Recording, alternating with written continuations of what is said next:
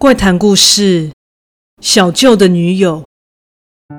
我的小舅是一个很阳光开朗的人，随和的他总是乐于分享一些有趣的见闻给身边的人。虽然有的时候对方其实不太想听，但他也丝毫不在意。由于母亲和父亲在我很小的时候就离婚了，所以在我十岁左右，小舅一直是和我与母亲同住的。直到两年前交到女友后，他才搬出去与女友同居。说起这位女友，在他们交往初期，还着实让母亲担心了一番。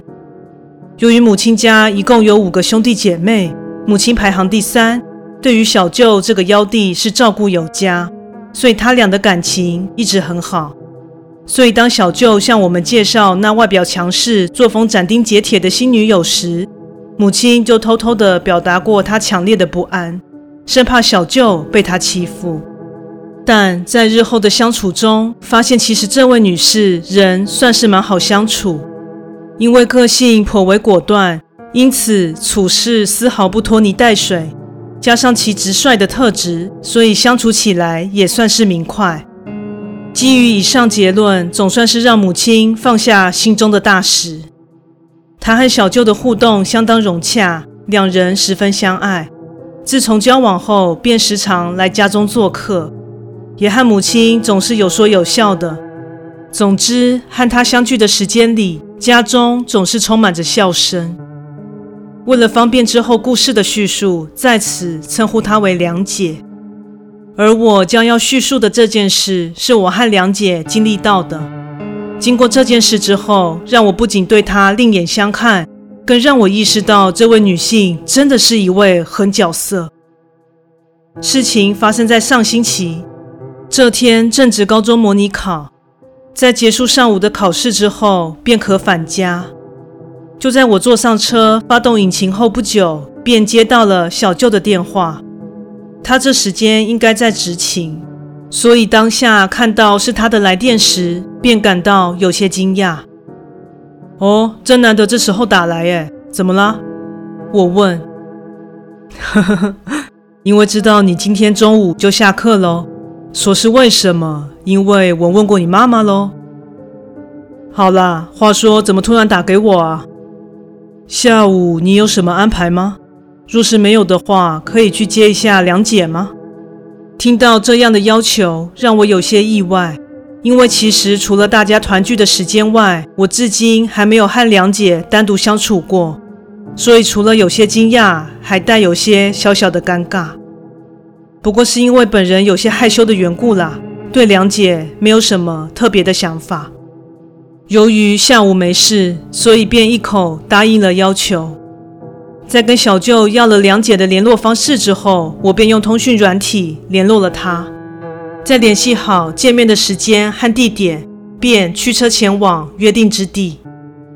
在行车约二十分钟左右，便抵达了目的地。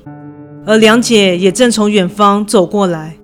她一身随性悠闲的穿着，戴了副太阳眼镜，并且左右手分别提着购物袋，感觉应该是刚结束购物行程。他坐上副驾后，笑脸盈盈地看向我：“辛苦啦，因为我的车坏了，所以你舅舅只得先送我过来。但今天中午又没有时间抽空过来接我，恰巧你今天提早放学，所以就只好麻烦喽。原来是这样，那还真是刚好呢。对了，吃过饭了吗？不然我们先去吃个饭好了。”梁姐向我提议道。对哦，都忘了这件事。姐，你有什么提议吗？我问。梁姐歪头想了一下，不然我们去邻镇的墨西哥餐厅尝尝鲜如何啊？本来和你舅舅一直计划要去，结果一直抽不出时间呢。于是，在梁姐的提议下，我们便决定了午餐的菜色。在驱车前往餐厅的期间，本以为我会感到不自在。但梁姐依旧展现她的本色，一如既往的直率健谈。渐渐的，我也就感到轻松自在。大约到下午两点半多，我们结束了午餐。由于时间尚早，梁姐便想顺路去办一些事，所以我就义不容辞的决定帮忙。而正当我们结束了今天的行程，准备要回家时，已经约略下午五点了。啊，时间差不多，该回去了，可不能让你太晚回家啊。梁姐看了看手表，也顺便拿起了手机拨打了电话，看样子应该是打给舅舅。哎，你舅舅因为公务还是走不开身，不如你送我到公路车站吧。有一站刚好在这附近呢。在挂上电话之后，他一脸困扰地对我说道：“但说真的，再过不久就要天黑了。若放她一个女士在人烟稀少的车站等车，实在是无法让人心安。所以，既然身为男人，当下就决定要送她回家。一开始他是百般的婉拒，但也在我的百般坚持之下，就此定案了。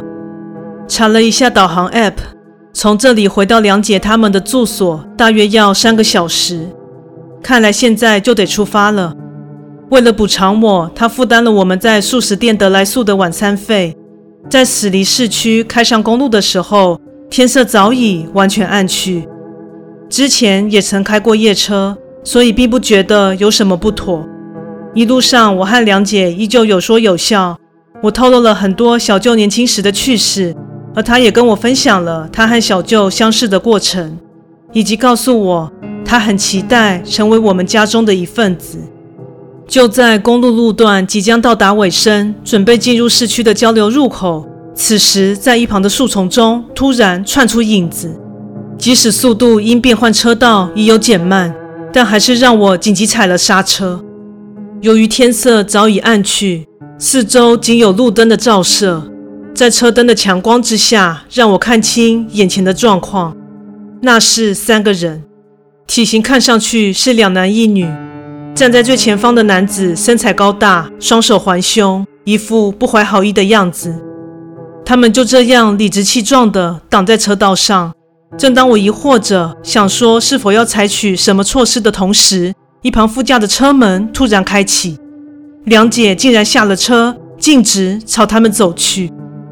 当下完全不明白现场的状况，就这样出神地盯着梁姐，隔着挡风玻璃见梁姐不卑不亢地直面他们，神态看起来似乎还有些不耐烦。她站在那三人面前，此时的她正背对着我，和眼前的三人似乎正在交谈。此时车窗正紧闭着，所以我完全听不见他们说话的内容。看样子，梁姐跟他们是熟识的，但为何会在这拦车呢？是有什么样的急事吗？话说回来，又是怎么知道我们此时在这里呢？双方对峙了大约十几分钟，以我的观察，整体来说气氛不太好，看起来像是在争执。虽然梁姐背对着我，但依然感觉得出来那桀骜不驯的态度。感觉他似乎对眼前的对象相当的不屑一顾，也许因为他这样的反应，接下来的事态似乎变得越来越剑拔弩张。三人中站在最前方的男子似乎终于对梁姐的态度感到忍无可忍，而接下来呈现在我眼前的异象，简直让我不敢相信自己的眼睛，像是呼应他爆发的愤怒，其皮肤竟开始慢慢的变得通红。然后身体外形也逐渐产生变化，长出了许多突出的尖角，原本人模人样的脸也变成像妖怪般狰狞，头上长出了犄角，双眼漆黑，青色的獠牙自口中蹦出，而他身后的男女像是给男人助阵一般，也分别化身为外貌骇人的怪物。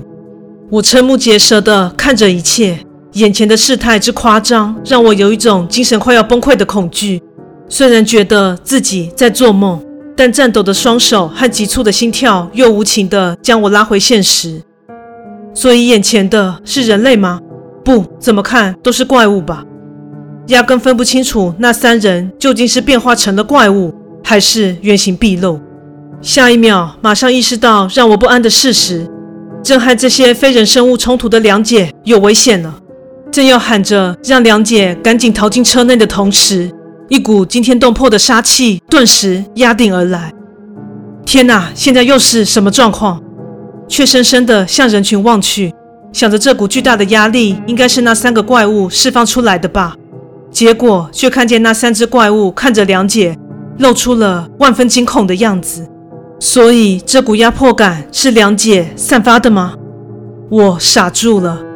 眼前的三个怪物满脸惊恐，站在后方的那两只怪物先招架不住而瘫倒。在这短短的几分钟内，梁姐始终是背对着我，她的皮肤既没有变色，体型外观也没有产生变化。就只是散发着一股哲人的气息，而三人中与梁姐面对面的那只怪物，一开始还能招架，但后来也兵败如山倒，臣服般的跪倒在地面。而梁姐依旧不为所动的伫立着，此时的他正睥睨着眼前的怪物们。所以换句话说，梁姐是比这三只怪物更加厉害的存在。那这样说来，她到底是什么啊？好似在警告他们后，梁姐面不改色的转头朝车子的方向走来。此时，方才那股让人窒息的杀意已随着她的笑容而荡然无存。啊，抱歉，竟是一些瘪三小流氓来啰啰嗦嗦的，抱歉吓到你了。啊！面对这句天外飞来一笔般的解释，让我像是经历了高空弹跳一般。从原本无比紧绷的情绪，顿时松懈了下来。但我依然对坐在身边的梁姐感到有些畏惧。此时，对方也察觉到了，他一副欲言又止，时而不时地转头望向我，在深深的叹了口气后，开口说道：“刚刚那些是我的族人，不过他们算是废物啦，只会在那里唧唧歪歪的，因为有些事情很难解释。”我刚刚已经警告他们从我眼前消失了，应该不会再见到他们了。所以今天看到的一切，可以帮我跟你的妈妈和舅舅保密吗？所以小舅他还不知道这件事了。我问，梁姐露出了尴尬又为难的微笑，对我点了头。当下虽百感交集，但同时脑海中也冒出了很多问号。所以当下又问了最在意的问题：“那那你也会变成那种样子吗？”梁姐听了我的问题，再次叹了口气后，拍了拍我的肩膀：“，虽然不是什么值得骄傲的事，但要让我变成那个样子，并不是太容易哦。”之后，她又稍微解释了一些细节，虽然未能完全了解，但也算是能够释怀了。接着我们继续行驶，大约在晚间八点，终于将梁姐送回了家。离去之前，梁姐再三请求我守约，而我也再三保证了之后，大约晚上十一点，也终于开车返回家中。而被今天这样戏剧化发展的震荡之下，头脑依然有点混乱，即使到了睡眠时间，躺在床上也难以成眠。直到今日，我依然信守着和梁姐的承诺，始终守口如瓶，而和梁姐的互动也依旧融洽。但有时还是会疑惑，不知梁姐要何时才会向小舅坦诚自己的身份呢？而当小舅知道这件事后，又会作何反应呢？但让我最不敢想象的是，梁姐若真的暴怒，究竟会变得多恐怖呢？真是让人不敢想下去。故事说完喽，感谢你的收听，诚挚欢迎订阅我的频道。若身边有人喜欢悬疑惊悚类故事的朋友，也欢迎将本频道推荐给他们哦。另外，本在 YouTube 上有频道，在 Facebook 上有粉丝专业，现在 IG 也有账号，欢迎至这三个地方帮我订阅及追踪哦。那我们下次再见。